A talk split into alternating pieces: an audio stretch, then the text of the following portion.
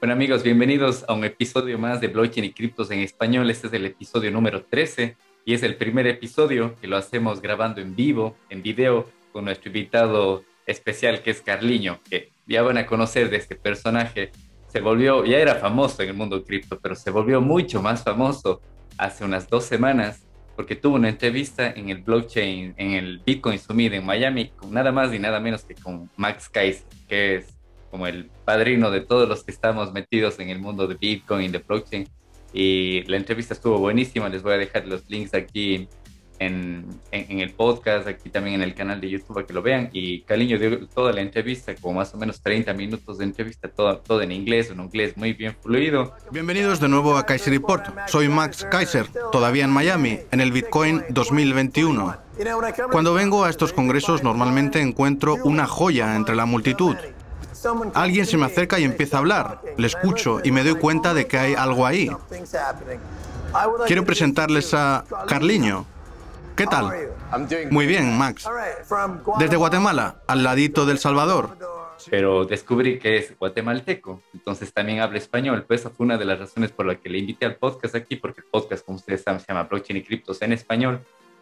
Y tuvimos la suerte de que su agenda está muy apretada porque ahora todo Centroamérica, todo el mundo tiene los ojos en Centroamérica con el tema de la bitcoinización que empezó en El Salvador y ahora todos los países están ahí queriendo también apostar un poco. Entonces, Carliño, bienvenido al, al, podcast, un gusto tenerte aquí. Te agradezco muchísimo que nos hayas dado un poco de, espacio porque sé que están a full en todo, en todo Centroamérica. Así que, Carliño, bienvenido. Cuéntanos, ¿quién es Carliño? Pues sería mucho gusto, gracias por la invitación. Eh, definitivamente un placer hacer esto con más gente en español, porque esto es lo que más urge en este momento. Y pues eh, yo soy emprendedor guatemalteco, eh, millennial, y mi misión es hacer todo lo que pueda para acelerar la adopción del estándar de Bitcoin en Centroamérica. Considero que en esta región hemos quedado atrás en todas las carreras por el desarrollo humano pero esto nos ofrece una ventaja comparativa sobre el resto del mundo para ganar la única carrera que importará en el siglo XXI y esa es la hiperbitcoinización. Creo que el poder corrompe y que el poder absoluto corrompe absolutamente. Además que el precio de la libertad es la eterna vigilancia. Debemos verificar para confiar. Y me dices que eres millennial, ¿en qué año más o menos naciste? Finales de los 80. Ah, mira, tenemos apenas un año de diferencia. Yo nací en, el 87 y como creo que Max Kaiser lo dijo también en tu entrevista que los millennials somos los que vamos a tomar la batuta en los siguientes años. Así claro, y mira, aquí estamos. Ya toca, o sea, suficiente chance tuvieron los boomers. sí, los baby boomers que también hemos comentado mucho aquí con ellos. Y es más, tengo unos cuantos baby boomers que les gustaría venir al, al podcast y los vamos a invitar. Así que cuéntame, Carliño, ¿tú desde cuándo te involucraste en blockchain y en criptos? Pues a mí siempre me ha apasionado la tecnología eh, y considero que las oportunidades de salto de rana o leapfrog en inglés eh, son las necesarias eh, para que sociedades ascendientes logren avanzar en su camino hacia el desarrollo. He intentado acelerar la adopción de varias tecnologías en la región, incluyendo la energía solar, el LiDAR, entre otras, pero pues cuando me topé con Bitcoin me enamoré debido a que me parece que ofrece los mayores beneficios en el menor tiempo posible para una región tan particular como Centroamérica. Y pues en el 2012 trabajaba en un grupo de empresas en donde dos de tres de esas empresas fueron colocadas por parte de la Oficina de Activos Extranjeros o OFAC del Departamento de Tesoro de Estados Unidos en su lista de Specially Designated Narcotics Kingpin and Terrorist Watch List, lo que en eh, esta región conocemos como la lista del OFAC, eh, y esto ocurrió de manera errónea. Y pues fui testigo de cómo un grupo de empresas con más de 30 años de emplear a cientos de guatemaltecos prácticamente fue sentenciada a la muerte sin aviso, sin respeto a sus derechos constitucionales, así me demostró la enorme necesidad de contar con un sistema financiero global que fuera resistente a la censura de autoridades centrales que pues no les importa un bledo el daño colateral de sus decisiones del otro lado del mundo. Y pues en 2014 recibimos la notificación que estas empresas fueron retiradas de la lista, demostrando que efectivamente fue una equivocación. pero para entonces eh, ya era muy tarde y se perdieron todos los empleos locales y se cerró y, pues eh, eh, fue pues muy duro y, y, una experiencia que nunca voy a olvidar como daño colateral de esta batalla en contra de las drogas. Em, y pues además seguimos sin recibir una disculpa al día de hoy de parte de las autoridades del Departamento de Tesoro. Y pues eso me envió en una dirección inexorable a explorar las tecnologías de blockchain.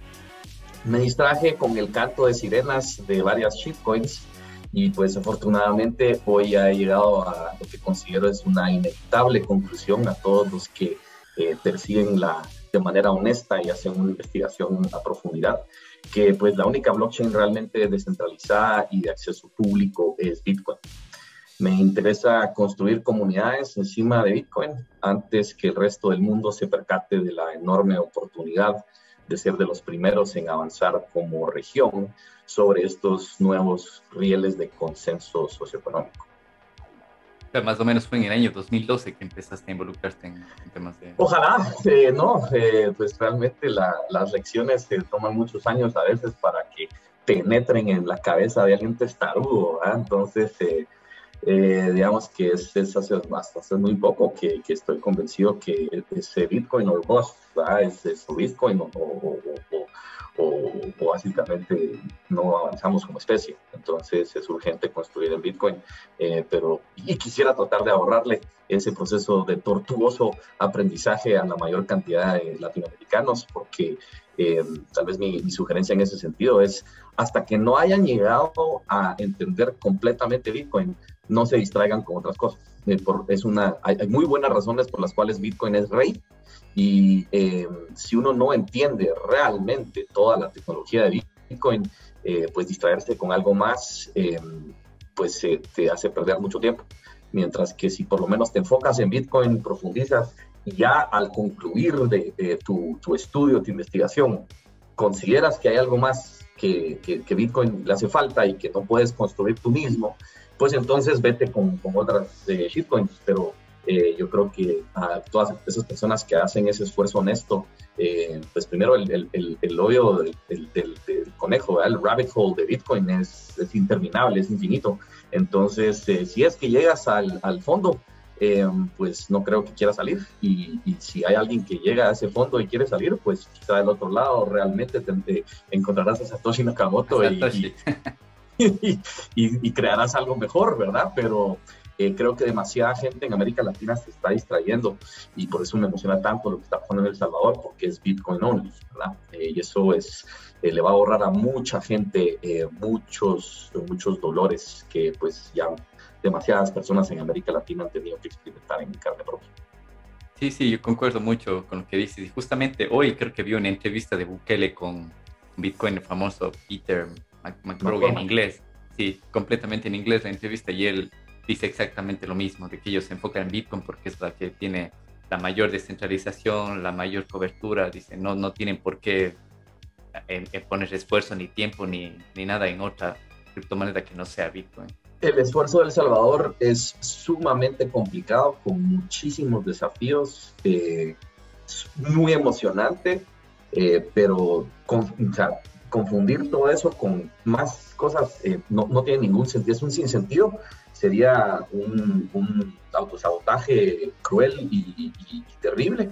Entonces creo que es absolutamente acertado eh, lo que está haciendo El Salvador y nos va a mostrar el camino para el resto de América Latina de por qué es tan importante eh, empezar con Bitcoin. Y pues si es que no, no, te satisface las necesidades y no te funciona como protocolo de comunicación de valor y necesitas algo más, pues entonces hazlo, pero parte desde Bitcoin, porque de lo contrario, como pues al menos a mí me pasó por muchos años, eh, pues te distraes y, te confundes. Y ahorita, pues afortunadamente ya las lecciones son mucho más claras. Entonces, eh, construyamos sobre Bitcoin y, ya veremos qué, nos trae el futuro.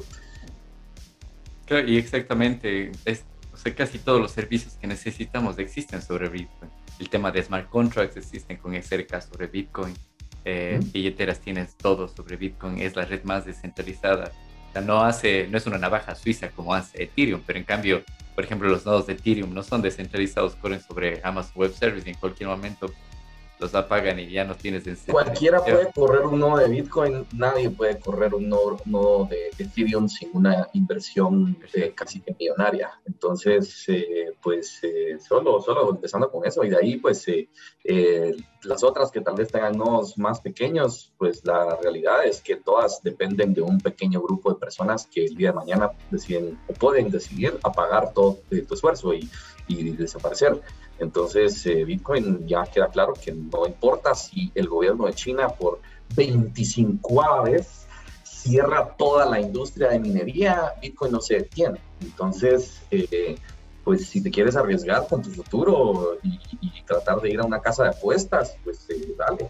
Pero si lo que quieres hacer es construir sobre fundaciones sólidas que van a probablemente estar aquí hasta después de tu vida, la de tus nietos, la de tus bisnietos, eh, inclusive tal vez después de que la, la, raza humana deje de existir en este planeta, pues construye sobre Bitcoin. Pero si quieres, distraerte, pues eh, te vamos a extrañar y, y, nos harás mucha falta en El Salvador porque tenemos el enorme desafío de educar a 6 millones de personas antes de septiembre de este año. Entonces, eh, en vez de perder el tiempo persiguiendo alguna lucecita que se te aparece en el camino, eh, mejor vente a El Salvador porque te necesitamos allá. Sí, y podemos verlo esta semana también que eh, muchos mineros tuvieron que apagar sus, sus mining racks y Bitcoin sigue funcionando. Muchos de ellos se van a ir a Estados Unidos, bueno, pues también leímos que iban a El Salvador también, otros a Pakistán, pero miren, o sea, se apagaron y sigue funcionando Bitcoin, que esa ventaja, esa descentralización no lo tienen en, en otras blockchains. Claro. Y me comentabas del tema de la lista negra que les puso ¿Quién? el gobierno estadounidense, la Fed, ¿no? No la Fed. No, es el Departamento de Tesoro del gobierno de Estados Unidos. Tiene una oficina del control de activos extranjeros que se llama OFAC y sacan una lista negra que se llama la Specially Designated Narcotics Kingpin and Terrorist Watch List, eh, que aquí la conocemos como la lista negra del OFAC. Y, y sí, si apareces ahí, eh, los bancos tienen instrucciones de apagar tus cuentas bancarias de inmediato, a pesar de que es completamente inconstitucional, a pesar que es un gobierno extranjero, eh, debido a que los rieles del mundo financiero están construidos sobre el sistema del petrodólar. Eh, si ellos no te dan permiso, no puedes trabajar sobre esos rieles. Y no importa que tengas 30 años de trabajo honesto, legal, eh, pagando tus impuestos, eh, empleando gente, educando comunidades, no, nada de eso importa. Eh, si algún burócrata en, Washington DC comete un error, apacha una tecla de, forma equivocada, desapareces. y pues eso me parece a mí que nadie debería tener que experimentar algo así. Es el principio de, de ser considerado inocente hasta que, sea comprobado. Y, y, la realidad es que vivimos en un mundo en donde la realidad no es esa, la realidad es que eh, hay personas en este mundo que si mañana se despiertan y apachan un botón, tú desapareces. Eh, y no estoy hablando de tu cuenta de Facebook, desaparece, tu cuenta de Twitter desaparece, estoy hablando de tu dinero ya no es tuyo, porque tu dinero nunca es, si está en el sistema bancario tradicional, tu dinero no es tuyo. Lo que tienes es un, un, papelito que dice... Promesa de pago, Exactamente, y, entonces ella, e, esos, esas entidades bancarias cumplen antes con eh, sus eh, maestros del, dominio del, sistema financiero que, con eh, las leyes de cualquier país, básicamente, incluyendo Estados Unidos, porque esto también afecta las libertades de ciudadanos estadounidenses de una manera eh, pues eh, muy, muy cruel. Y pues en el fondo es, es, ese poder el que los cypherpunks en los noventas estuvieron peleando. O sea, por eso es que existe Bitcoin, exactamente. Yo solo pues tuve la suerte o mala suerte, digamos, de tener que, ser uno de, los sacrificios eh, ante ese altar, ¿verdad? Para darme cuenta y despertar, ¿verdad? Y ojalá más gente pueda despertar eh, en vez de tener que pasar por una experiencia similar. hay una alegoría que me gusta mucho, pues un pequeño cuento de, hay un pez que llega con otros dos pescados y les dice, muchacho, ¿cómo está el agua? Y los otros dos pescados le, responden al pez más viejo, ¿pero qué es agua?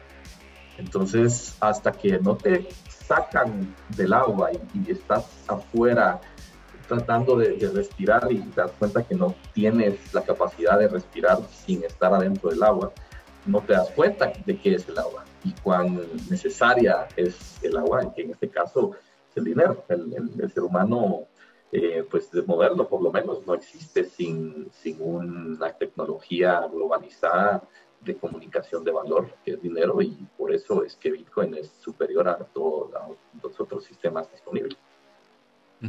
Sí, es, es, interesante lo que dices y en algunas conversaciones también con amigos les llega el momento hasta de explicar de que o sea, muchos de ellos no, no, no saben por qué están en ese, viviendo del mainstream media, de lo que les dicen. Están en el agua.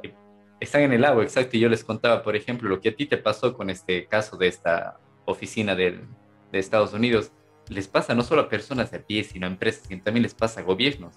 El Estados Unidos decide bloquear a un gobierno y ese gobierno no puede mover sus cuentas porque todo el sistema bancario está a través del, sistema SWIFT, que es controlado por ellos, y te quedas sin conexión y no puedes hacer nada, no puedes ni vender ni comprar y te aíslas completamente. Es, eh, es, por eso decía al, inicio que el, poder corrompe y el poder absoluto corrompe absolutamente. Y entonces el sistema del eh, petrodólar desde 1970 les ha entregado a ciertas autoridades estadounidenses un poder absoluto que las ha corrompido absolutamente. Eh, y eso no tiene nada que ver con los ciudadanos estadounidenses, eso no tiene nada que ver con los principios con los que se fundaron en los Estados Unidos eh, y que inspiraron a, todo el mundo. Eh, no tiene nada que ver con eso, tiene todo que ver con un pequeño grupo de personas abusando de una posición de autoridad y de poder que pues ganaron eh, por accidente histórico, no, no, necesariamente ni siquiera por mérito. Y entonces, eh, pues obviamente somos humanos y todos, nadie es perfecto. Entonces, si, si cualquiera de nosotros tuviera ese tipo de poder, nos estaríamos corrompidos corruptos. Entonces, eh, lo que nos permite Bitcoin es así como Prometeo le arrebató el fuego a los dioses y se lo dio al, al, humano, pues estamos arrebatándole el fuego a los banqueros, pues le estamos arrebatando los rayos a Zeus y ahora todos podemos mandar rayos por medio de Lightning eh, gracias a Bitcoin. Lightning Network, sí, descentralizar el poder y todo eso que es, es interesante. Y bueno, la, la, imagen que tienes de fondo, ¿de dónde es? ¿Es Guatemala o El Salvador?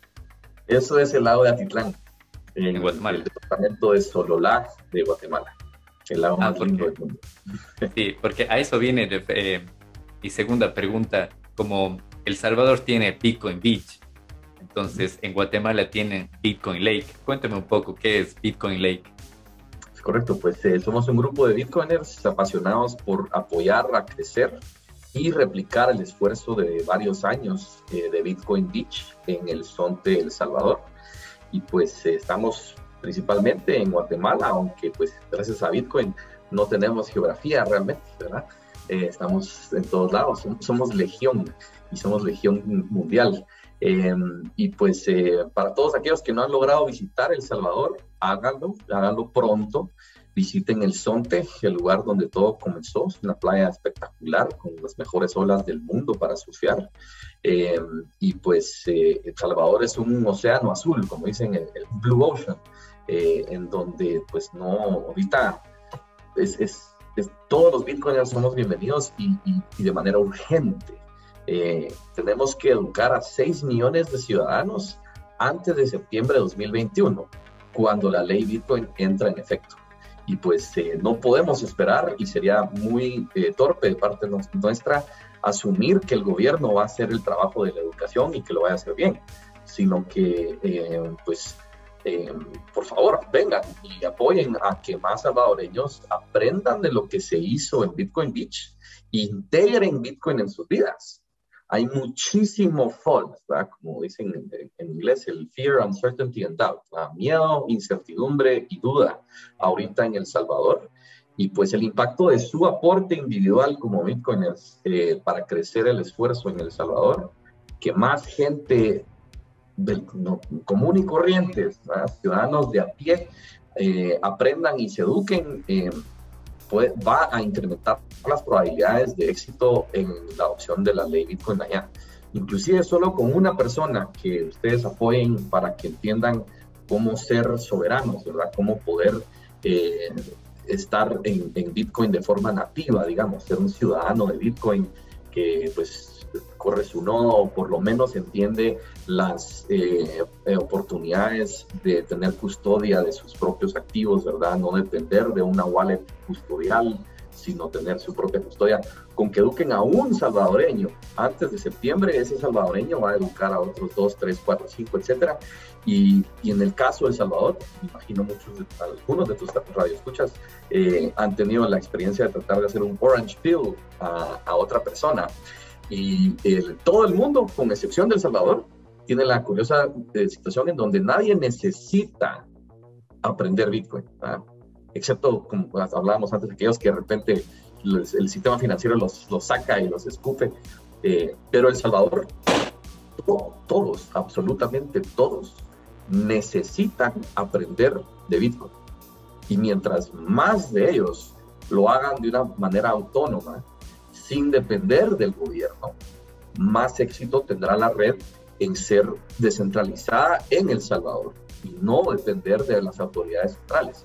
Entonces, eh, el aporte que estamos haciendo es por, ayudarlos a crecer y en ese proceso eh, aprender de ellos para ver cómo podemos replicar su trabajo en Atitlán, eh, en una pequeña comunidad llamada Tsununá, con el objetivo de proveerle un ejemplo a Guatemala, así como lo hizo Bitcoin Beach para El Salvador, que se puede construir una comunidad eh, que trabaje sobre los rieles de Bitcoin utilizando Lightning em, de, la base de la pirámide, con, gente que, que, con tal que tengan un teléfono inteligente y algún acceso medianamente decente al Internet, eh, pues ya pueden operar sobre estos rieles y no importa su nivel educativo, no importa su sexo, su, su religión. Ni la edad que tengan, ni nada su edad, o sea, he visto niños de 13 años tradeando Bitcoin y dólar con Strike y Bitcoin Beach Wallet.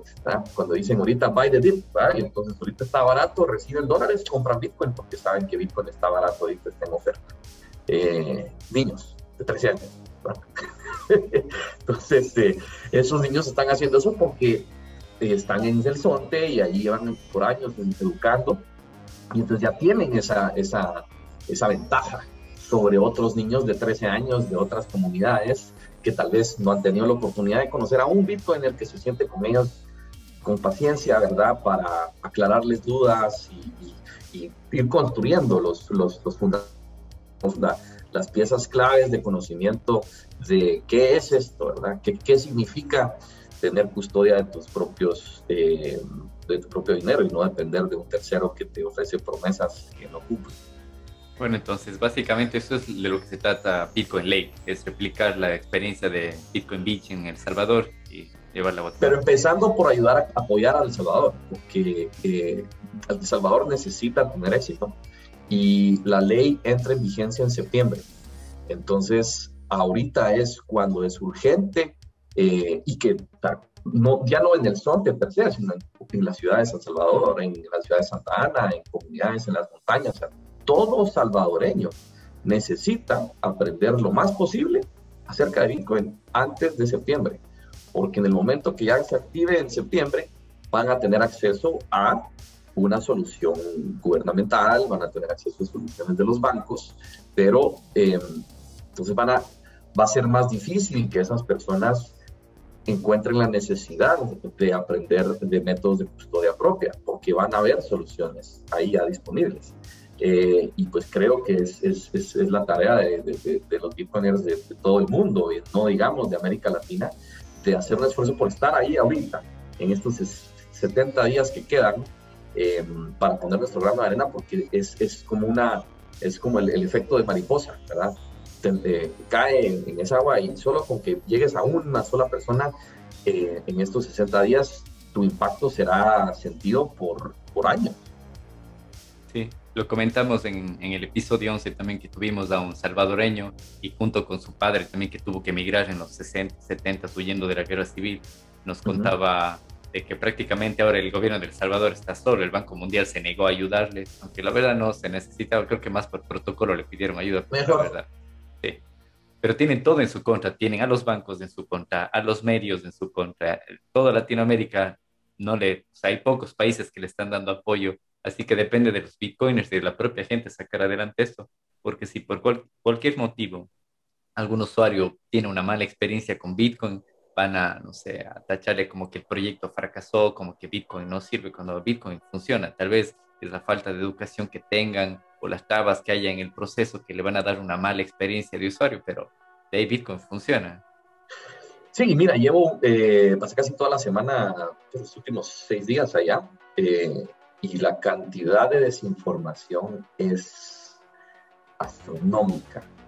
Eh, hay muchísima desinformación que está infectando y está envenenándole la mente a muchas personas que por temas políticos que no tienen absolutamente nada que ver con Bitcoin, nada que ver con la tecnología, los orígenes, la forma en que te empodera con Dios, nada de eso, eh, se están, están, están rechazándolo y están diciendo eh, he visto hasta, hasta gente que dice que Bitcoin es del demonio, es satánico, que, que la B de Bitcoin tiene un 6 adentro de otro 6, adentro de otro 6. Entonces, que obviamente esto es Satanás. Eso es nuevo, eso no había escuchado.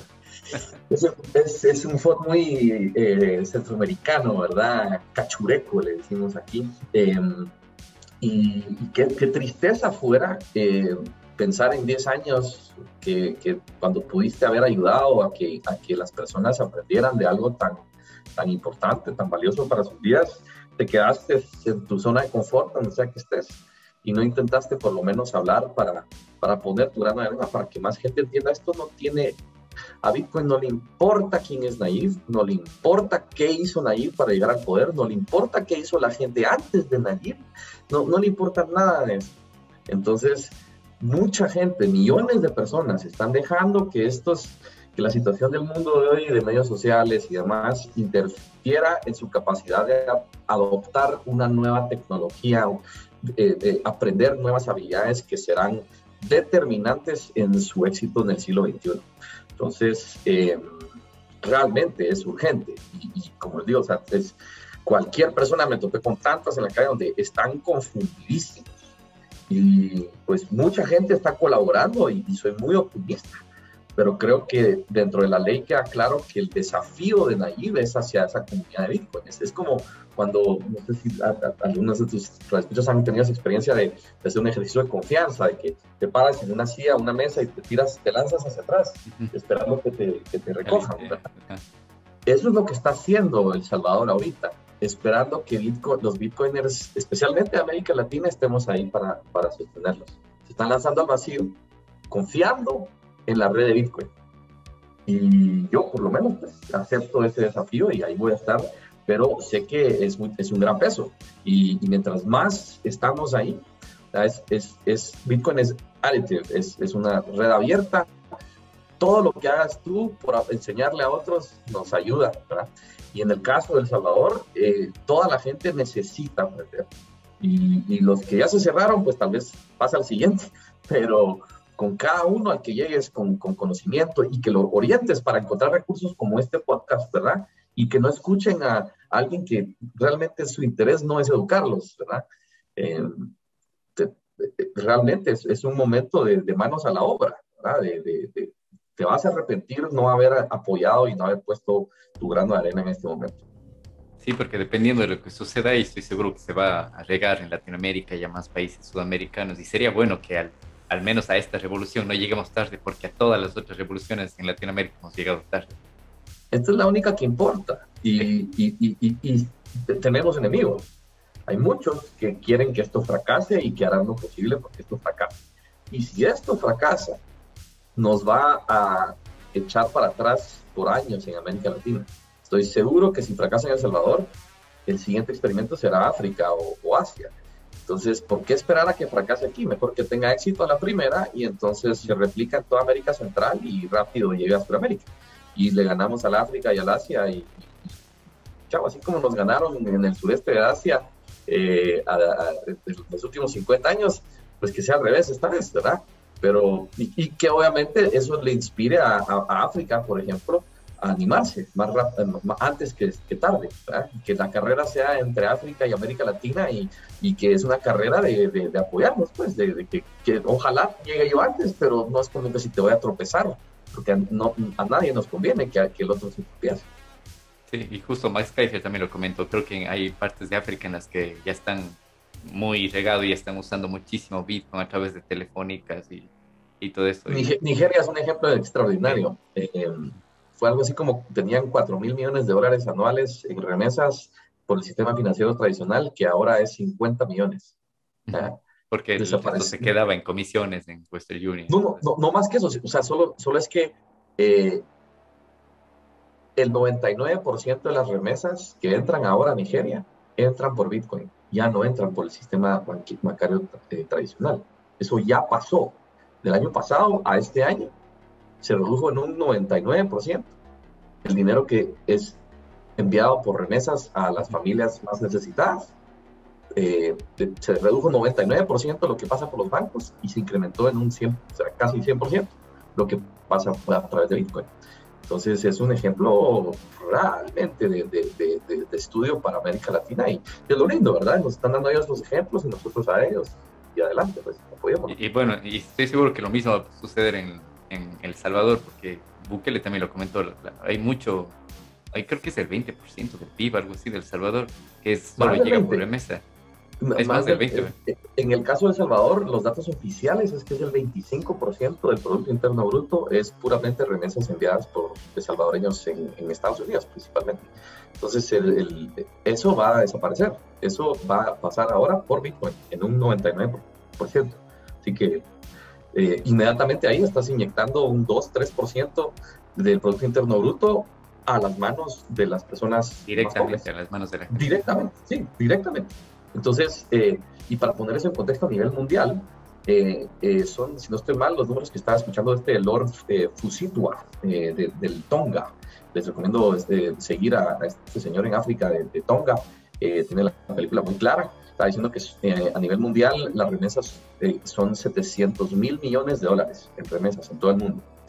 Ahora compara eso con la industria de la ayuda internacional eh, todas las organizaciones que regalan dinero con buenas intenciones. Eh, Estados Unidos envía por medio de USAID 15 mil millones de dólares al año a todo el mundo en ayuda. Entonces, digamos que el resto del mundo sumados llegan, sin mucho, a 150 millones. Aún así, las remesas son cinco veces, sino es que 10 veces más grandes que toda la industria de ayuda internacional. Entonces, y si, el promedio de costo de transacción es 9, 10%, que es alrededor de lo que es, entonces hablando de un 10% de eso, que es 70 mil millones, o sea, más, esto es más importante que toda la ayuda internacional en todo el planeta sumada directo a las manos de las personas que están tomando las decisiones de qué hacer con su dinero. Es, es increíble. No hay nada más importante para nuestra economía como la América Latina y como como, cualquier nación eh, subdesarrollada en ascenso, no hay ningún otro esfuerzo que tenga un mayor impacto tan rápidamente y tan grande sobre nuestro Producto Interno sobre los ingresos diarios de las personas más necesitadas. Bien, muy interesante. Y para los que tengo ahí un par de preguntas aquí en el chat. Me preguntaban lo del tema de Orange Peel. Hay mucha gente que está nuevo en Bitcoin, no sabe, pero creo que me corrige si estoy mal. Creo que el tema de Orange Peel viene a través de la película de Matrix, ¿no? Cuando le ofrece la, la pastilla azul y la roja, ¿verdad?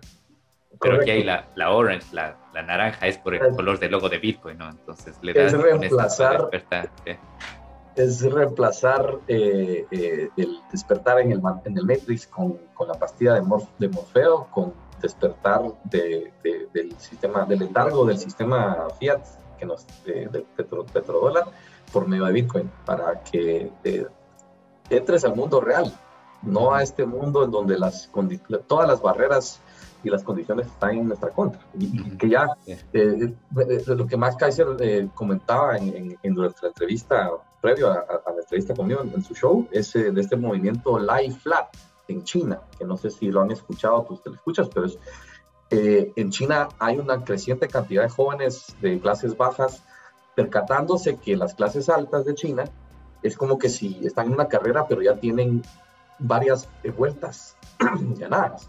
Y entonces que la ventaja que tienen las clases altas en la China es tan superior que ya la, mejor manera de protesta de parte de los jóvenes eh, de las clases bajas es mejor no hacer nada. Si la carrera está tan eh, imposible, si es, si es tan imposible salir adelante, ya no vale la pena ni siquiera intentarlo. Eh, pero mientras esa es la situación en China, en América Latina tenemos la posibilidad de construir con Bitcoin y nadie nos detiene. y, te vas a quedar, si en América Latina protestas ante este sistema Fiat, como están haciendo los chinos, quedándote ahí en tu casa sin hacer nada, cuando aquí lo que puedes hacer es construir en Bitcoin sin pedirle permiso a nadie, eh, me parece un crimen. deberías realmente reevaluar tu, tu, existencia en este planeta.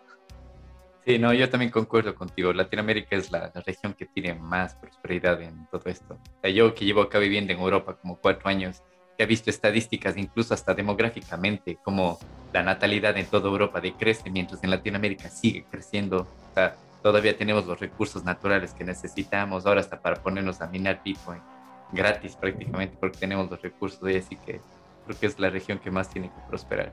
Y bueno, cambiando un poco de tema, cuéntanos tu experiencia en, en el Bitcoin Conference en Miami. No estoy seguro qué número de edición fue, la décima, no, no estoy seguro. A ver, 2021. Eh, la décima eh, debe ser algo así. Eh, la primera en Miami, genial, aunque creo que hay, algunos tal vez no me dejarán mentir, pero es mucho más fácil ser Bitcoiner en el mercado de la baja, en, en el bear market. Ahorita que, que, todo va para arriba, eh, pues ahorita estamos en, un bear market temporal, digamos, estamos cayendo de donde llegamos, pero es mucho mejor eh, para Bitcoin estar en ese, en ese mercado de baja, porque las personas que están ahí, entonces son las personas que están aquí, no, no por, ah, el número va para arriba, Ayer, ayer tenía 100, hoy tengo 105, sino que las personas que estamos aquí tratando porque creemos que esto es la mejor herramienta para construir un mundo justo, eh, honesto. Y, que estamos cansados de, vivir en un mundo donde los corruptos, los criminales y, los deshonestos son los que sacan ventaja y si eres honesto te castigan. Entonces, em, en ese sentido, Miami fue un poco complejo en que eh, ocurriendo dentro de un mercado alcista, hay mucha gente que, que, no, que obviamente no está ahí por, por las decisiones correctas, eh, creo yo, pues por, por, la razón por la que yo estoy aquí. Eh, y entonces hay mucho ruido, cuesta eh, lograr la señal, pero es posible, ¿verdad? Y es, y es siempre fantástico y, y, después de pasar un año encerrado, estar con gente de todo el mundo es revitalizante de una manera que pues no, no, esto es hermoso, pero no es lo mismo estar en persona, ¿verdad? Ojalá tenga chance de verte en Barcelona o que te montes en un avión y nos vengas a ayudar a El Salvador, pero... Este es el eh, plan, espero este año poder ir. antes de septiembre, es claro. Y bueno, algo, algo escuché también de que en el no sé si es en El Salvador, en Guatemala, pero van a hacer una fiesta de activación del Taproot es, eh, la esperanza, eh, pues básicamente eh, Taproot se activa en noviembre, más o menos, tal vez septiembre, digo, tal vez diciembre. Em, pero entonces, si, si alguien, si los bitcoins quieren celebrar la activación de Taproot, que es motivo de celebración, no, es, un enorme avance, es una excelente noticia para la red, pues qué bonito hacerlo con otros bitcoins y mejor aún si lo haces en un lugar en donde pues Bitcoin es moneda de curso legal. Entonces, eh, pareciera que El Salvador es el mejor lugar del mundo para estar en la activación de Taproot. Ahora, eh, mi mensaje fuera no te esperes a noviembre, porque el trabajo de, de impacto eh, que va a cambiar la vida de, de, miles, si no es que millones o miles de millones de seres humanos, es en los próximos 60 días. Entonces, digamos que ahorita es el, el, el, momento para trabajar en El Salvador y en noviembre tenemos la oportunidad de celebrar. Ojalá celebremos buenas noticias, ¿verdad? Porque si El Salvador para entonces mucha gente ya entiende que está y, y, es soberana y, y entonces eh, eh, pues tendremos razones para celebrar, pero si estamos en una posición en donde todos, pues, de 6 millones de, salvadoreños, 5 millones 990 mil están usando la billetera del gobierno, pues eh, que, estamos celebrando realmente.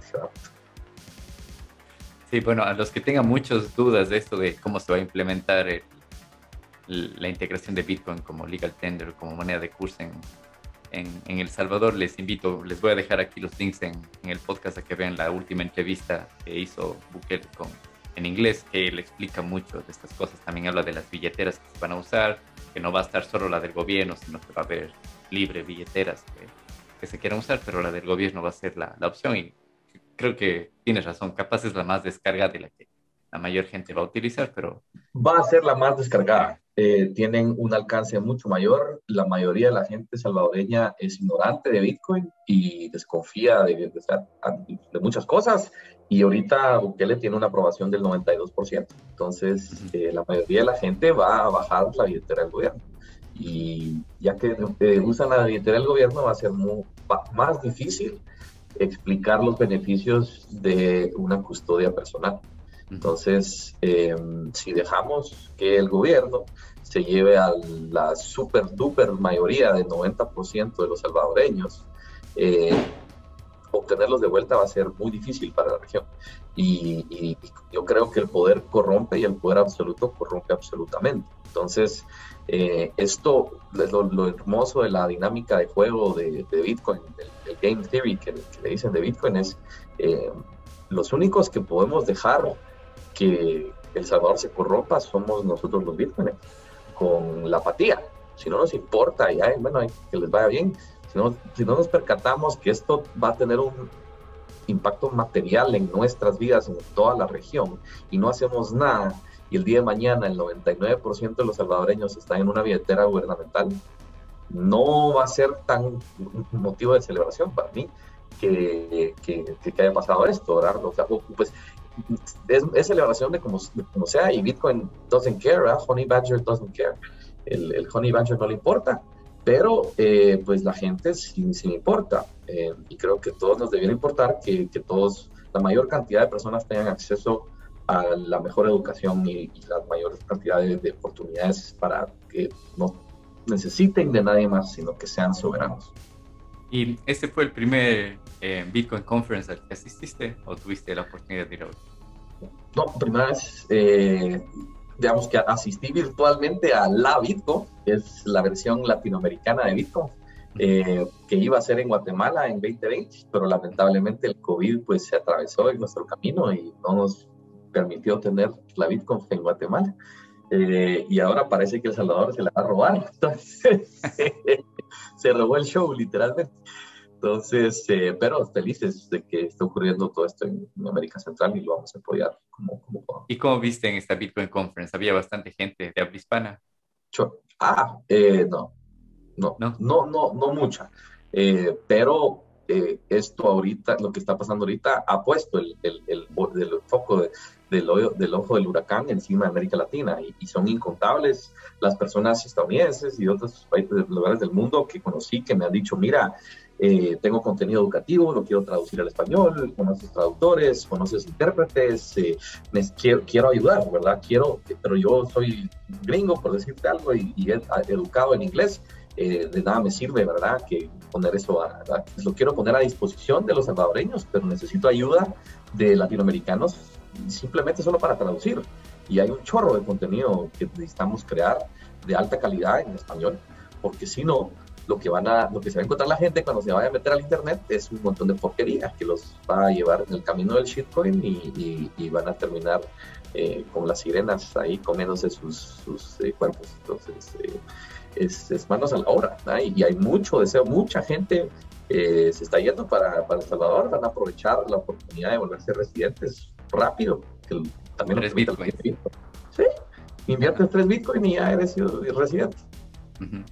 Sí, sí, eso lo escuché en la, en la entrevista y que decía, no tienes que comprar tres bitcoins, tienes que invertir, sea comprando una casa, en un negocio, lo que sea, solo con que inviertas tienes la, esencia de Aquí, voluntariamente. Sí, poniendo tu propio negocio. en El Salvador, para poner una empresa tienes que tener un socio salvadoreño. Entonces, conoces un salvadoreño, monta una empresa y le inviertes en esa, esa empresa, abre una cuenta de banco y le inviertes tres bitcoins y ya tienes residencia. Y, la empresa se puede dedicar a custodiar tres Bitcoin. ese podría ser el, el, propósito de esa empresa es custodiar tres Bitcoin y ya tienes presencia. Con tal que eh, los Bitcoin estén en, en El Salvador de alguna forma. Eh, y entonces sí, encuentra un socio salvadoreño e invierte con él y, y manos a la obra. bueno, aquí voluntariamente en blockchain y criptos en español nos ofrecemos cualquier eh, material o material educativo que tenga que se tenga que traducir del inglés al español. Aquí lo podemos hacer con mucho gusto, que ese es el objetivo del podcast, es dar a conocer en español la información que ya llevamos, como con este es el podcast número 13 que llevamos. Así que con gusto nos ofrecemos para poder traducir y todo lo que necesite. Un número complicado. Sí. Y bueno, mi siguiente pregunta es, ¿qué opinas tú de la democracia en Latinoamérica? Yo creo que el precio de la libertad es la eterna vigilancia y em, no estamos vigilantes en, las democracias de América Latina. Y pues también concuerdo con Winston, Winston Churchill, eh, que decía que la democracia es un pésimo sistema, eh, pero no es el peor, sino es el, menos peor. Es, es, un pésimo sistema, excepto todos esos otros. Ya hemos intentado todos los sistemas eh, que, que, hay por haber, y pues la democracia es el menos peor pero nos hemos dormido en nuestros laureles. Ya se nos olvidó eh, el, sacrificio que experimentó la especie humana para llevarnos a este punto. Y eso nos está condenando a repetir nuestros errores históricos, fortaleciendo cada vez más las autocracias.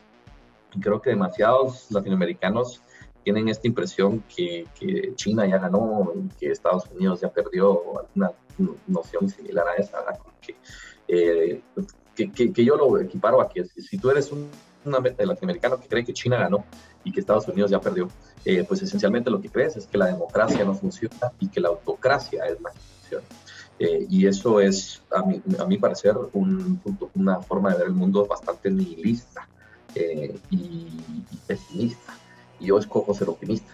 Pero yo la única forma por la que creo eso es porque he descubierto Bitcoin y, y he entendido que con Bitcoin tenemos la oportunidad de construir nuevos sistemas de consenso socioeconómico que nunca antes en la historia de la humanidad habían sido posibles, porque simplemente no existía la tecnología que permitiera tener sociedades descentralizadas eh, de forma globalizada y masiva.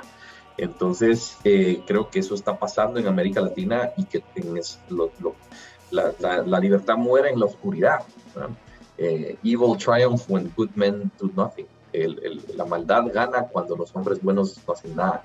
Entonces, eh, pues demasiada gente no está haciendo nada, solo está criticando, pensando que ser ciudadano es mandar WhatsApp y, postear en, tweets. eso, eso, eso no construye nada, excepto una reputación digital que es utilizada para venderte más productos. Entonces, si tú crees que este, Estados Unidos va a la baja, ¿por qué le estás regalando toda tu información a un montón de empresas norteamericanas que utilizan tu información para venderte más productos? Entonces, si lo que quieres hacer es protestar, si lo que quieres hacer es, es demostrar que, que, que, hay otro camino, pues aquí está, y es Bitcoin. Y entonces construye en esto, porque es el otro camino, te da optimismo, te regresa la fe Ah, el hope, la, la, fe en que hay una posibilidad de construir un mundo mejor eh, y te conecta con una nación globalizada en donde no sé de ti, pero yo soy Bitcoiner antes de ser guatemalteco. Eh, yo pues eh, encuentro que tengo más en común con alguien que es Bitcoiner que con mi vecino aquí en la ciudad de Guatemala. Si yo sé que tú eres Bitcoiner, yo sé que compartimos valores, principios y, y una forma de ver el mundo y además nuestros incentivos están alineados. Versus que mi vecino aquí en la ciudad de Guatemala lo puedo conocer y demás, pero si no es Bitcoiner, puede ser que nuestros incentivos estén opuestos y que en realidad seamos enemigos en la sociedad. Y qué triste eso. Pues. Eh, con esto te conectas a todo el mundo. Y entonces eso es lo que yo opino que, que, debemos hacer en América Latina porque nos va a derrumbar nuestras fronteras. Centroamérica somos cinco naciones históricas y ahora siete naciones eh, inventadas, con Belice y Panamá añadiéndose, ¿verdad? Eh, Antes éramos una república federal de Centroamérica, al inicio de 1800, cuando nos independizamos de España, eh, y rápidamente nos balcanizamos y seguimos pagando esas consecuencias. Entonces, creo que Bitcoin es la forma de unir a Decentral America, eh, la Centroamérica descentralizada. Ahorita somos América Central centralizada. Yo creo en América Central descentralizada y no necesitamos ser una nación, una federación, sino que si, si adoptamos el estándar de Bitcoin tendremos, habremos borrado las fronteras eh, de una manera más eficiente y más rápida que, va a sorprender a todo el mundo. Y, llegaremos a ser una región de 60 millones eh, que, comparten, que colaboran y están enchufados a una, a una eh, nación globalizada de muchos más millones en Bitcoin y, pues creo que es nuestra oportunidad para, para, dar ese salto de rana y ascender rápidamente en el desarrollo. Sí, sí. Como tú mencionas, las democracias en, no solo en Centroamérica, en toda Latinoamérica son muy frágiles, son democracias de papel y lo hemos visto desde los últimos dos años, por ejemplo, las revueltas, protestas y todo que hemos tenido en toda Latinoamérica y, mucha de la gente se limita solamente a, no sé, a recibir información de una sola fuente, como es, por ejemplo, el, canal de televisión más famoso de cada país cuando esta información no es tampoco tan fiable. Y es interesante lo que cuentas también, que si todos nos conectamos con Bitcoin, vamos a formar parte de una red mundial en donde todos podemos colaborar, porque Bitcoin no tiene fronteras, no es como los el sol peruano, que si quieres enviar soles peruanos a Guatemala, ¿cómo haces? No puede, porque todo el tecnología tiene fronteras. A dólar y de dólar regresa, o sea, es, es, y sin ir más lejos del sol peruano, es el, el dólar panameño, el dólar salvadoreño, se va a Miami o a Nueva York y después regresa a Guatemala. Sí, sí en Ecuador también tenemos dólares y alguna vez algún presidente contaba, porque son cosas que uno como ciudadano de pie no, no, no, se, no se cuestiona eso. Después de la dolarización que tuvimos en el 99, fue nefasta esa dolarización en Ecuador, no nos eh, preguntábamos a nosotros mismos que por los dólares que nos llegan al país, teníamos que pagar, es decir, por cada dólar nos costaba como un dólar cinco centavos, algo. O sea, salíamos perdiendo nosotros como país del simple hecho de traer dólares a Ecuador.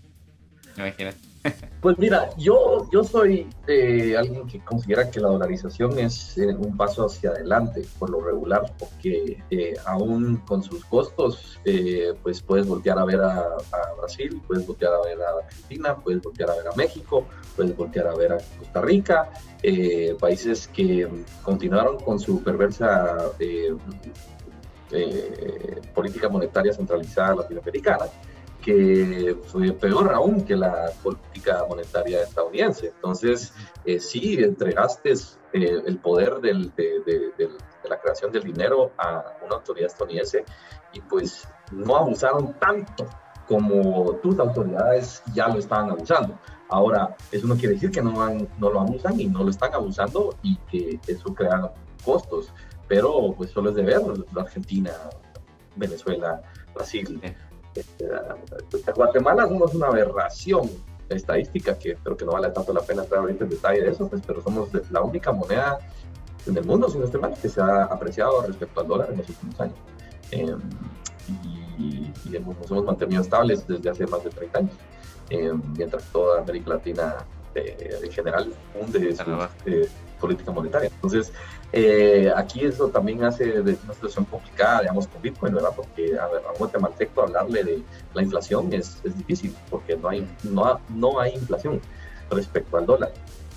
Hay inflación, ahora tenemos que entender que hay inflación en el dólar, entonces por definición hay inflación en nuestra moneda, pero, pero pues no nos, no nos distraigamos con esos temas. Así como estoy a favor de la, de la dolarización de, algunas, de algunos lugares, eh, estoy más a favor de la bitcoinización, porque creo que adoptar el estándar de Bitcoin es muy superior y similar a las ventajas económicas eh, que provee para, para, los países a, afiliarse a una política monetaria mucho más estricta que genera condiciones eh, mucho más atractivas para toda la sociedad y que además por el momento los que hagan, tomen ese paso primero, así como El Salvador, serán los mayores beneficiarios. Entonces, eh, pilas, porque este puede ser el milagro económico que necesita América Latina. Y a diferencia del, del, del, petróleo de Arabia Saudita, por ejemplo, que se concentró en, la cima de la pirámide, esto ocurrirá para la base de la pirámide. En la base. Utilizamos las remesas como una forma de distribuir ese Bitcoin en la base para que el boom económico no sea porque ah, una élite lo, obtuvo y, por medio de trickle down, que pues, regaron hacia abajo los frutos y los beneficios del avance económico. No, esto es trickle up, es la base la pirámide obtuvo exposición a Bitcoin y empezó a ahorrar poco a poco y a educarse y entonces se eleva con respecto a la inmensa mayoría del mundo. Y podemos pasar de estar en el número 100, 120 de indicadores de desarrollo humano a de repente estar en número 10. Cuestión de años, o sea, no es de décadas, sino que para el próximo halving estoy seguro que pues, va a disparar mucho. Eso sería muy rápido y de repente está demasiado rápido, pero en esta década para finales de los 2030 decir que, que Centroamérica pasó por un milagro económico que, es más intenso y, más esperanzador que el de los tigres asiáticos en, el sureste de Asia, con Corea, con, tantos países allá que, experimentaron ese boom en los 80s y 90s, pues eh, enseñémosles que, hay un mejor camino. Y en, en, tu entrevista con Max Kaiser también escuché de un proyecto tuyo que tiene fiscal digital que me pareció estupendo, que es justo lo que la región necesita. Por eso empecé esta pregunta de la democracia en Latinoamérica. Cuéntame de eso de fiscal digital. Pues eh, muy personalmente creo que los sistemas de votación en América Latina ya desde hace mucho tiempo no funcionan y es una burla. Eh, ya no vivimos siquiera en una democracia, vivimos en una pantomima democrática, eh, pero se necesita la evidencia. ¿verdad? Muy fácil criticar los sistemas de votación, pero más difícil y más importante es demostrar con evidencia que esto es efectivamente la verdad. Pero hoy en día ya la verdad es, no sé, la era post-verdad, ya no existe la verdad. Yo no estoy de acuerdo con eso. Una sociedad, un mundo que cree que la verdad es completamente relativa, es un mundo sin norte, sin moral, sin ética y sin rumbo. Y para mí por eso, eso es Bitcoin. Bitcoin es esa palanca, como decía creo que Arquímedes, que das una palanca suficientemente fuerte puedo mover el mundo, ¿verdad? Entonces Bitcoin es esa palanca. En el caso de, los sistemas de votación, pues eh, nos llevó en Guatemala a nuestra comunidad a desarrollar fiscal digital, donde juntos contamos todos los votos.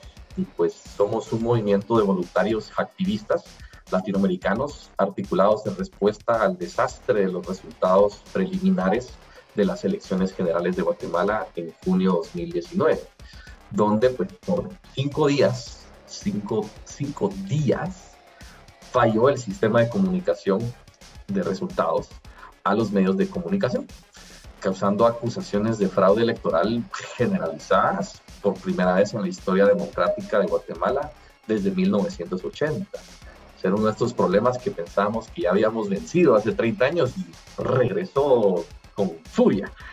Y pues se temía que la República de Guatemala estallaría en una revolución, similar a lo ocurrido en Bolivia en octubre de ese mismo año, en 2019, eh, y pues más recientemente en otros países, ¿verdad? Donde continuamos dándonos contra la pared, y pues no digamos en Estados Unidos con lo que pasó con Donald Trump y sus acusaciones de fraude electoral, en donde se demostró que el, el, mensaje es el meme. Ya no importa la verdad, sino que the meme is the message. Como dice Elon Musk, la respuesta más entretenida es eh, la correcta o pues la que gana. Y pues eh, entonces, frustrados con esa realidad, pues eh, inspirados en los cypherpunks, en particular en, Satoshi, pues construimos Cypherpunks Build. desarrollamos código abierto para auditorías de votaciones en tiempo real aplicable a elecciones pasadas en papeletas físicas, donde las mesas de votación producen un documento de resumen de votos. Cada mesa, que aquí tenemos más de 20.000, tiene un resumen que produce esa mesa. Y ese es el resultado que vale, lo que dice esa mesa, los voluntarios y los fiscales de esa mesa. Entonces, eh, usamos Bitcoin para registrar estas actas, estos documentos en la blockchain, eh, de tal forma que puedan ser verificables para que si algún mal actor intenta alterar estos documentos electorales, dejaría evidencia de su crimen. Y de forma básicamente inmediata y pues que cualquier persona en cualquier parte del mundo puede demostrar y evidenciar que esa fotografía publicada en Twitter, Facebook, lo que fuera, es una fotografía alterada porque se puede ir a revisar a la, a la blockchain de Bitcoin y verificar que esa es una fotografía que no corresponde a las fotografías originales, verdaderas. devolvámosle la verdad al sistema de votaciones, por lo menos. Entonces, eh, pues en nuestra siguiente fase eh, pensamos utilizar Lightning para pagarle en satoshis a los voluntarios que decidan apoyarnos con su trabajo de auditoría digital, permitiendo que cualquier persona del mundo reciba pago desde cualquier parte del mundo por el trabajo de trabajar esta auditoría, usar esas actas y generar resultados digitales verificables en Bitcoin. Y pues eh, nuestra tecnología podría ser aplicada a las votaciones de un 90% de América Latina. Donde no podemos es donde ya tienen voto electrónico, porque ahí pues la votación es distinta y a mi, juicio menos segura que la votación en papel. Eh, entonces sí, en una fase inicial podríamos replicarnos en todas las democracias que usan votaciones con papeletas físicas. Eh, y pues sin alterar los procesos electorales oficiales existentes, una parte importante. Esto, esto no pelea, sino esto solo fortalece. Empoderamos con tecnología para eliminar redundancias innecesarias de estos sistemas que todavía tienen hoy en día. Entonces es una evolución natural de los sistemas de votación de papeletas físicas creados a finales del siglo XX, en particular en los 80 aquí en Guatemala creamos un nuestro eh, ahorrando millones de millones en gastos y acelerando la velocidad de los resultados publicados en medios, apalancándonos en el poder de las masas digitales, el crowd, el crowdsourcing, digamos, pero con Bitcoin, en donde es verificable y además se paga por ese trabajo de auditoría en tiempo real. Y pues por esta razón, en Fiscal Digital juntos contamos todos los votos. Y actualmente el proyecto es open source, me contaste, ¿verdad? Sí, em, pues COVID nos eh, afectó muchísimo, teníamos un camino ya para ir a otras partes de la región, pero COVID nos regresó al inicio, digamos, en donde apenas estamos eh, logrando eh, salir adelante o, pues prepararnos para las elecciones próximas de Guatemala, que son en 2023 pero el código está abierto. El único asunto es que lo construimos muy rápido en, condiciones adversas, entonces no fue escrito como que para ser fácil de interpretar. Entonces necesitas un nivel bastante experto para, para entender lo que construimos en Python y en JavaScript, eh, que fueron los lenguajes de nuestro frontend y nuestro backend. Eh, pero ahí está. Eh, ahora, pues el software siempre evoluciona, entonces como fue construido en 2019, también tiene que ser actualizado para lo más nuevo del 2021 pero los conceptos ahí están y, pues nosotros felices de ubicar eh, comunidades que les interesa hacer un fork, ¿verdad? Y agarren nuestra tecnología y llévensela y, úsenla. La licencia de código abierto es de MIT, entonces lo único que pedimos es que si te inspiraste en nuestro trabajo, que nos des algún tipo de crédito, ¿verdad? Ah, qué interesante, porque por lo que cuentas, no cambia el sistema de votación actual, o sea, no hay tanto cambio ni choque, no debería haber tanta resistencia, sino es simplemente al final de la elección tomar la fotografía, registrar en la blockchain y ya está. Y el software me imagino que dará una cuenta exacta, ¿no? Eh, pues eh, eh, el software lo, lo, empodera a los usuarios. Entonces, sin usuarios, los software no hacen nada. entonces, es muy importante generar una comunidad sólida, así como Bitcoin. Bitcoin es fuerte porque es descentralizado y tiene millones de mineros y miles de ¿verdad? Entonces, en el caso de, esto es lo mismo, necesitas a, miles de usuarios que son tus nodos y tus mineros, digamos, que te dan ese trabajo para hacer la auditoría. Entonces, eh, esencialmente, eh, ¿por qué no compite con nada? Es, por ejemplo, en el caso de Guatemala, eh, la ley protege el acceso de fiscales informáticos a las actas. Entonces, es información pública. Entonces, lo único que estás haciendo es tomando lo que los medios de comunicación tienen acceso y, replican y, le, enseñan y publican y, informan. Em, y lo que estás haciendo es haciendo el trabajo que ellos tal vez deberían hacer, que es verificar que lo que están esparciendo es verdad, ¿verdad? Y entonces, em, no necesitas pelear con el sistema, sino que ya hay caminos dentro de todos los sistemas electorales para acceder a esta información, porque la democracia supuestamente es, es, de acceso público y todos debemos poder verificar esa información. Con lo que te topas es que a la hora de intentar hacerlo, la primera barrera es que el trabajo es tan grande que no, no lo puedes hacer solo. Necesitas el apoyo de, de, una red. Entonces, eso es lo que hemos construido, es la forma en que puedes trabajar para llegar a un consenso. Y pues, en mi opinión, tiene que ser de código abierto porque todo tu proceso tiene que ser eh, auditable. O sea, si tú publicas una auditoría de las votaciones, pues alguien más debe poder auditar tu auditoría para verificar tu metodología y confirmar que sí, eh, que utilizar el método científico para determinar qué conclusiones puedes llegar con esa metodología. Entonces, eh, en nuestra opinión, hacerlo de esta manera, ya cuando te apalancas con el Internet, con el crowd, y ofreces pago en Satoshis, podrías llegar a tener el apoyo del mundo entero. Y entonces, no importa que tengas, en nuestro caso son 105 mil documentos que, que, están disponibles como a las 7 de la noche eh, y que tienen millones de datos, ¿verdad? En esos 105 mil documentos. Entonces, un grupito pequeño de, de voluntarios matemáticos no puede auditar eso. Pero si te conectas al mundo entero y tienes de repente a un millón de, de usuarios, lo haces así. Así. Y y, publicas tu metodología, tu código, y entonces cualquiera puede revisar, bueno, qué es lo que hicieron estos usuarios, y entonces revisar efectivamente si los resultados, si, si el software sí funcionó como dice que funciona, los resultados son correctos.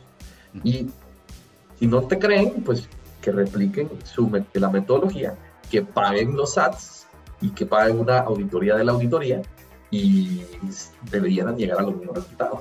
Y si no le creen a eso, pues que lo hagan otra vez. A fin de cuentas, lo que estamos haciendo es pagándole a la, a la Internet, a, la, a, las masas digitales de voluntarias en Satoshis. Entonces, pues gana, gana, ¿verdad? Eh, y pues mi opinión es que creo que vamos a eh, demostrar que las votaciones en América Latina son una pantomima.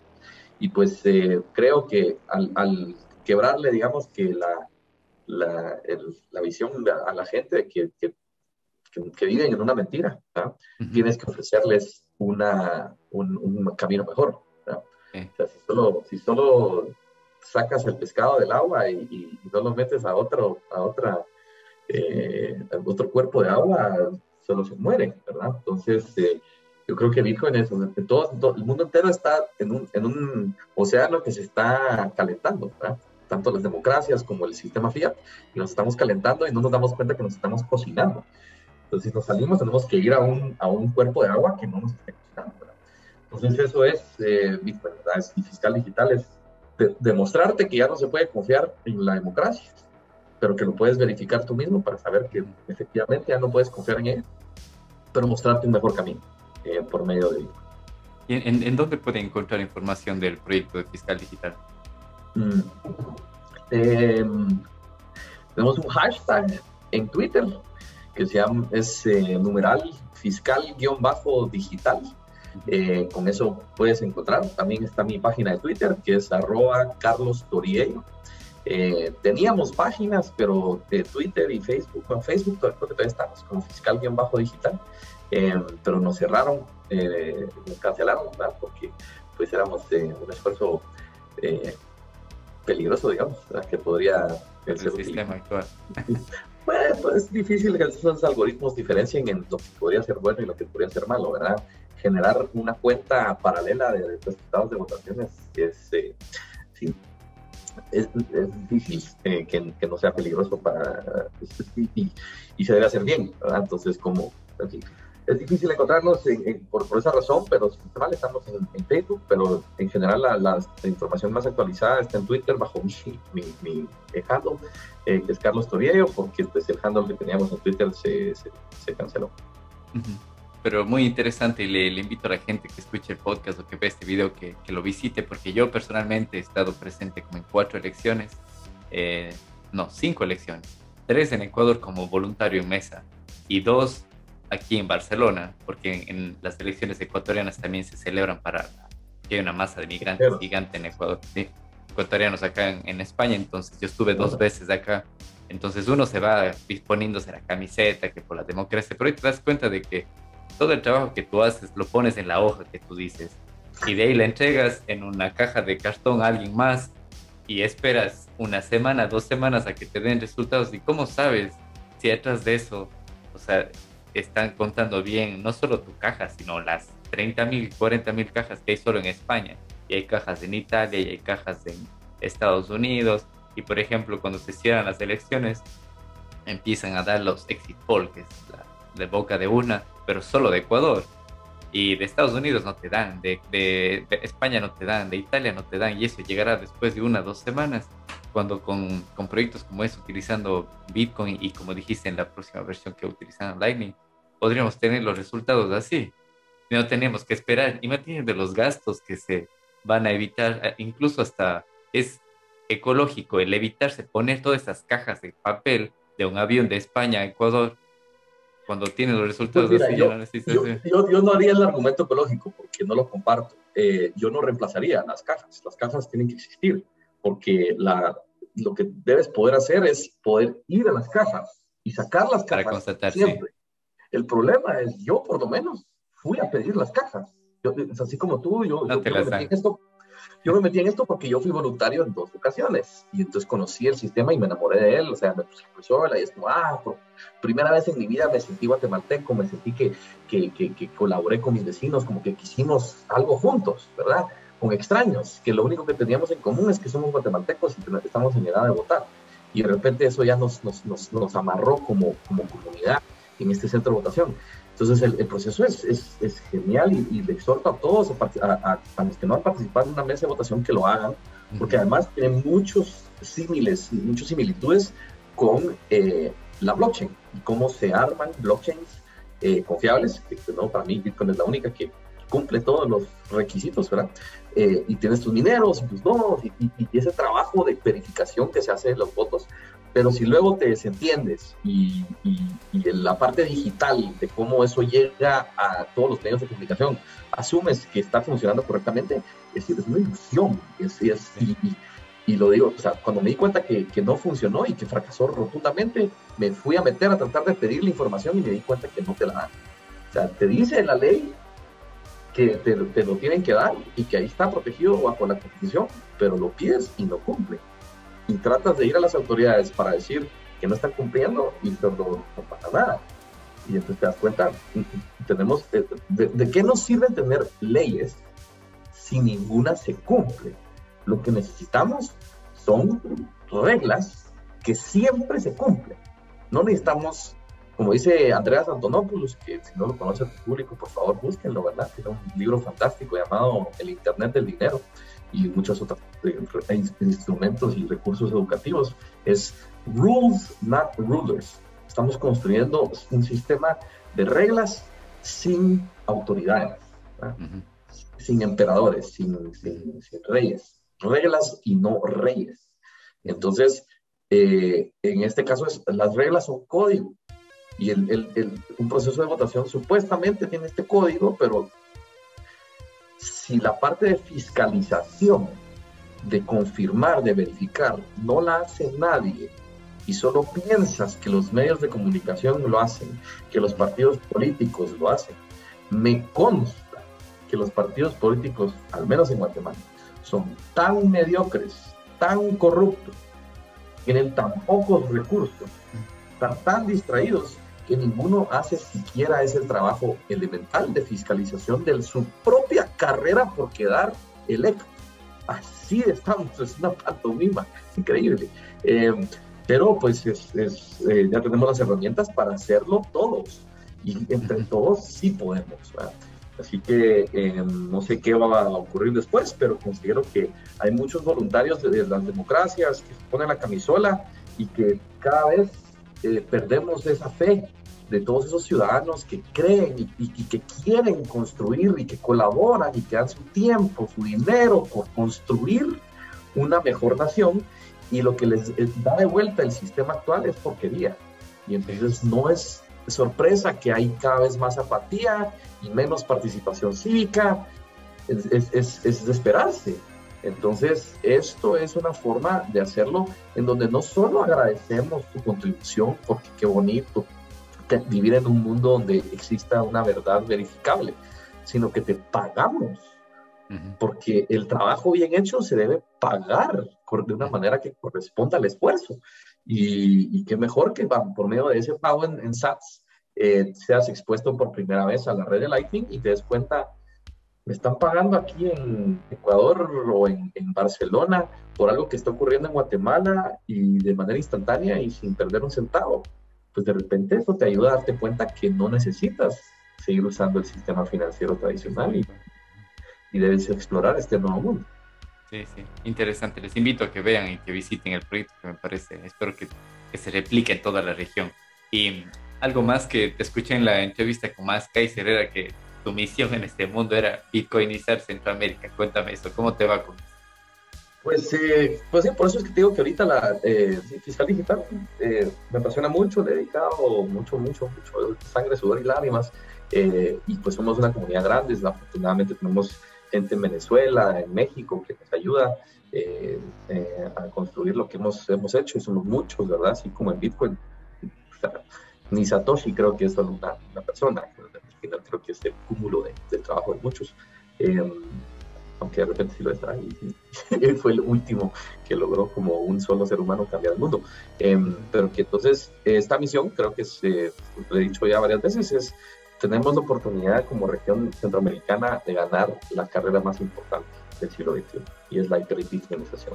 Entonces, hacer todo lo posible por lograr esto ya, no solo ayuda a Centroamérica, sino que ayuda al mundo entero y, ser un milagro económico que sea digno de, ejemplo para la región es, creo yo, no solo desde el punto de vista matemático, son 700 mil millones de dólares de remesas hoy, mundialmente, anualmente.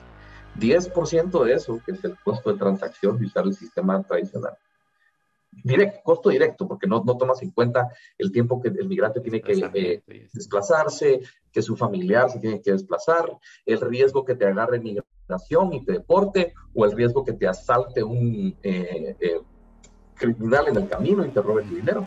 O costo directo, 70 mil millones de dólares. Más grande que la industria mundial de la ayuda internacional directo a las manos de las personas familiares de los que se fueron y empoderando al migrante para que en vez de depender de un, solo familiar o amigo que es el que se va al pueblo a, recoger el dinero, eh, él ahora puede hacer el pago directo. Ahorita en El Salvador, si tú estás trabajando en Estados Unidos o en Barcelona y le mandas dinero a tu gente, a partir de 90 días en septiembre, cuando te digan, mira, necesito medicina, vas a poder meterte a la página de la, de la farmacia, encontrar el ítem de la medicina, generar una factura y hacer el pago y dejar dicho entregar a la señorita tal. Entonces, ya no tienes que depender de alguien que te diga, ah, fíjate que subió el precio de la medicina o, o es que ah, el, el, bus salió más caro y entonces te diluye tu, tu inversión y pones a un intermediario a quien el que tienes que confiar que tu dinero se, se invierta correctamente. Entonces, no solo es devolverle 70 mil millones de dólares a las personas más necesitadas de todo el mundo, sino que es darle el poder de decisión y de, de, cortar intermediarios al generador del valor, al migrante que se está matando en dos o tres, cuatro a veces trabajos eh, explotadores desgastantes, se están perdiendo su vida. trabajar de, de, en, migrante documentado en Estados Unidos o en, cualquier parte del mundo es, es, es, para mí comparable y, equivalente a la esclavitud en el mundo moderno. eres un ciudadano sin derechos. Eh, que puedes aparecer mañana, que se puede morir mañana y nadie, o sea, te puede tratar como sea y no pasa nada. Y después el dinero, el poco dinero que generas depende de un tercero que, que, que, lo invierta correctamente. Esto te, te, devuelve el poder a ti de decir, yo quiero una escuela en mi comunidad, yo quiero una clínica hospitalaria, yo quiero pagarle la, la medicina a mi mamá. Lo, lo, pagas directamente y en tiempo real. Creo que no solo nos, nos, ahorramos esos 70 mil millones de dólares devueltos a las manos de los más pobres, sino que además incrementas la inversión que hacen los mismos migrantes. Porque si tú logras que tu dinero llegue más lejos, tal vez tienes más motivo para invertir más. Y entonces no solo es ahorrarnos los costos de transacción, sino incrementar la cantidad de dinero que se envía. Sí, es increíble. No hay causa más justa y de mayor impacto en América Latina y posiblemente en el mundo que lo que está ocurriendo ahorita en El Salvador. Y lo peor es que hay gente que no va a participar, que no está haciendo nada, que va a ser como los chinos de Life Flat, se va a quedar ahí en su cama sin hacer nada, puramente porque están perdidos en un, en un asunto político que no tiene nada que ver con la tecnología. Y si no los despertamos, los vamos a perder y nos vamos a repetir de no haberlos incorporado hoy, porque el impacto va a ser sentido por el resto de la, de la, de la historia de la humanidad. Yo creo que ese hay que extender, en lugar de solo bitcoinizar Centroamérica, hay que bitcoinizar toda Latinoamérica. Como vengo diciéndole a mis conocidos, háganse un favor a ustedes mismos, apaguen la tele, dejen de ver el noticiero de las 8 y pónganse a leer un libro, escuche un podcast. Le invito a que escuche el podcast de Blockchain y Bitcoin en español, que tenemos nuestro invitado de lujo aquí, Carliño, que nos está abriendo la mente como, como nadie jamás aquí en este podcast. Así que, bueno, ¿qué, recomiendas a las generaciones nuevas? A los millennials, generación Z, que ellos ya vienen con esto en la sangre, ellos no vamos a esperar de Algunos, lamentablemente muchos están súper apáticos. Eh, yo entiendo ah, la, la, el nihilismo, la, la, falta de, de, esperanza en, el mundo. O sea, lo, que lleva a que un chino diga, mejor me quedo en mi cama. Y si, si, me, si quieren que me vengan a traer y me maten aquí, pues, ¿para qué? Ese es el, el, caso más extremo, pero aquí se, se, manifiesta de otra forma con, en América Latina y, pues, el mundo de habla hispana. Eh, y, y, lo que te digo es, aquí hay esperanza. Y vivir una vida desesperanzada es perder el, el mejor regalo que tenemos en del universo, de, Dios o lo que sea. O sea, el tiempo que tú vas a pasar en este planeta es contado, es único y nunca se va a repetir. Entonces, si tú lo estás pasando desesperanzado, lee el que te recomiendo que, que leas, muy sencillo, el pequeño libro de Bitcoin, ya recientemente traducido ofrecido de manera gratuita eh, por los autores, eh, que son muchos, gente a la que, que, ha demostrado, que ha construido, eh, que te ofrece en poco tiempo. Es un libro pequeño, por eso se llama El Pequeño Libro de Bitcoin. Es apenas 100 hojas, pero no es nada más. Es, es, es, es y obviamente solo es el, el principio, pero léelo y probablemente te vas a dar cuenta que no, nada más vale la pena. Esto es, esta es nuestra única y mejor oportunidad. Y si la desaprovechamos, posiblemente no sobrevivimos para contar y para contarla. Y, y, seremos conquistados por una especie de robot eh, autocrático chino que nos va a decir qué hacer. Y, y, nos va a empezar a mandar robots que nos puyen en la cama y ni siquiera sea posible quedarte en cama. De repente te llegan a decir, al, al, campamento, pues, a que, a que lo traten como esclavo, como le están haciendo los Uyghurs en, en, China. Eso es lo que nos espera si no construimos un futuro eh, que, que, nos dé esperanza y no se desalienten. ¿verdad? Es, es, esto es y todo lo demás realmente es, es un canto de. Sí, como tú comentas, justo ese libro, comentas del pequeño libro de Bitcoin, lo compartimos en, en, el canal de Telegram, que es donde grabamos la mayoría de los podcasts. Justo vimos en la cuenta de Twitter de los de, la cuenta de Twitter de este libro que lo compartieron en español y gratuito no hace mucho. Entonces lo compartimos también, bueno, no solo en el canal de Telegram, lo pusimos en el canal de YouTube, también entre amigos y familiares porque algunos de ellos yo les recomendaba otros libros que también son buenísimos, pero como les cuesta un poco más de entrar, como el patrón Bitcoin, por ejemplo. Pero este, creo, el pequeño libro de Bitcoin es buenísimo.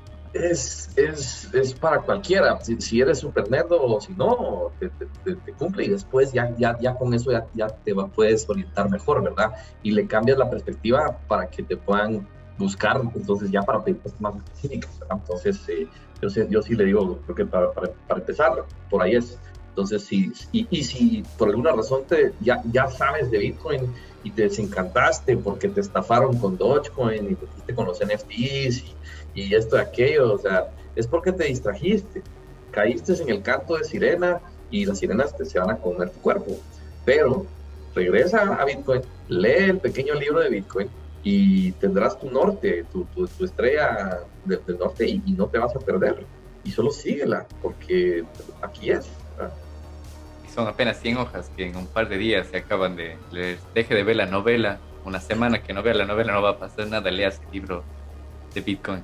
Y bueno, ya para finalizar, hemos estado más de una hora y media, creo, conversando contigo, Carliño. Un gusto tenerte aquí. Cuéntame, ¿dónde, dónde te puede encontrar la gente? En Twitter, eh, arroba Carlos Toriello. Es, Toriello es T Tomás O-R-I-E-L-L-O. Carlos Toriello. Carliño, realmente. Sí, Carliño. Ese es tu nickname, tu nombre artístico, ¿verdad?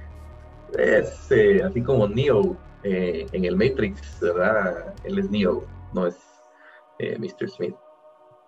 Bueno, entonces, amigos, todos los recursos los vamos a dejar aquí en el podcast, eh, cuentas de Twitter, la entrevista que tuvo Carliño con Max Kaiser, que también está disponible en traducción a español, la recomendación del libro, y no sé, algo más, Carliño, que tú quieras decir, micrófono libre antes de despedirnos.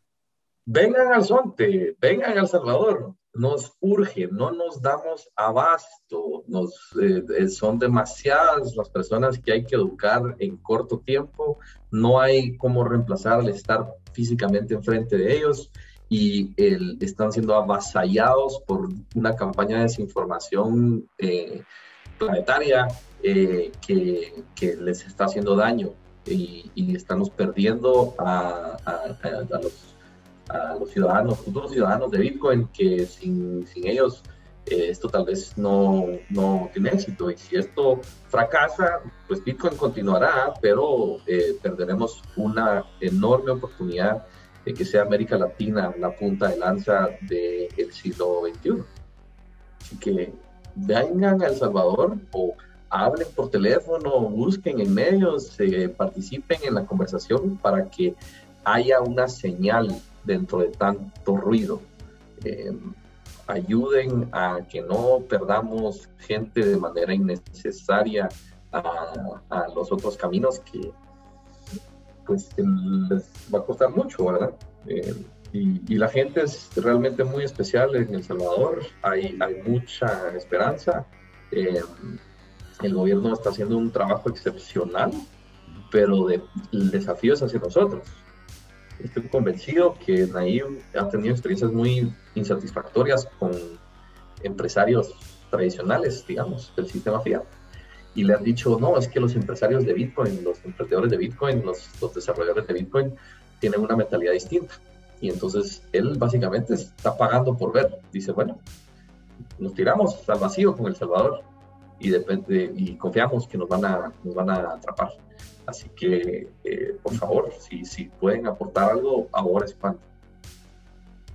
Listo, muchísimas gracias, Caliño, por compartirnos esta hora y media de tu tiempo. Estoy seguro que todos los medios quieren hablar contigo ahora que estás en, en no, lo importante es hablar con la gente, la gente. Exacto. Muy bien, muchas gracias, Caliño. A todos los que escucharon este podcast, les invito a que repliquen la información, la compartan con gente que esté interesada en esto. Si tiene a tu vecino, tu amigo que le interesa el tema, invítale a este podcast, invítale al canal de Telegram, que es en donde siempre estamos compartiendo información y donde grabamos los podcasts de audio.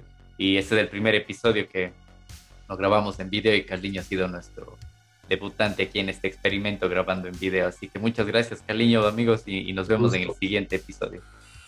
Chao, hasta luego. Gracias por haber llegado hasta el final de este podcast.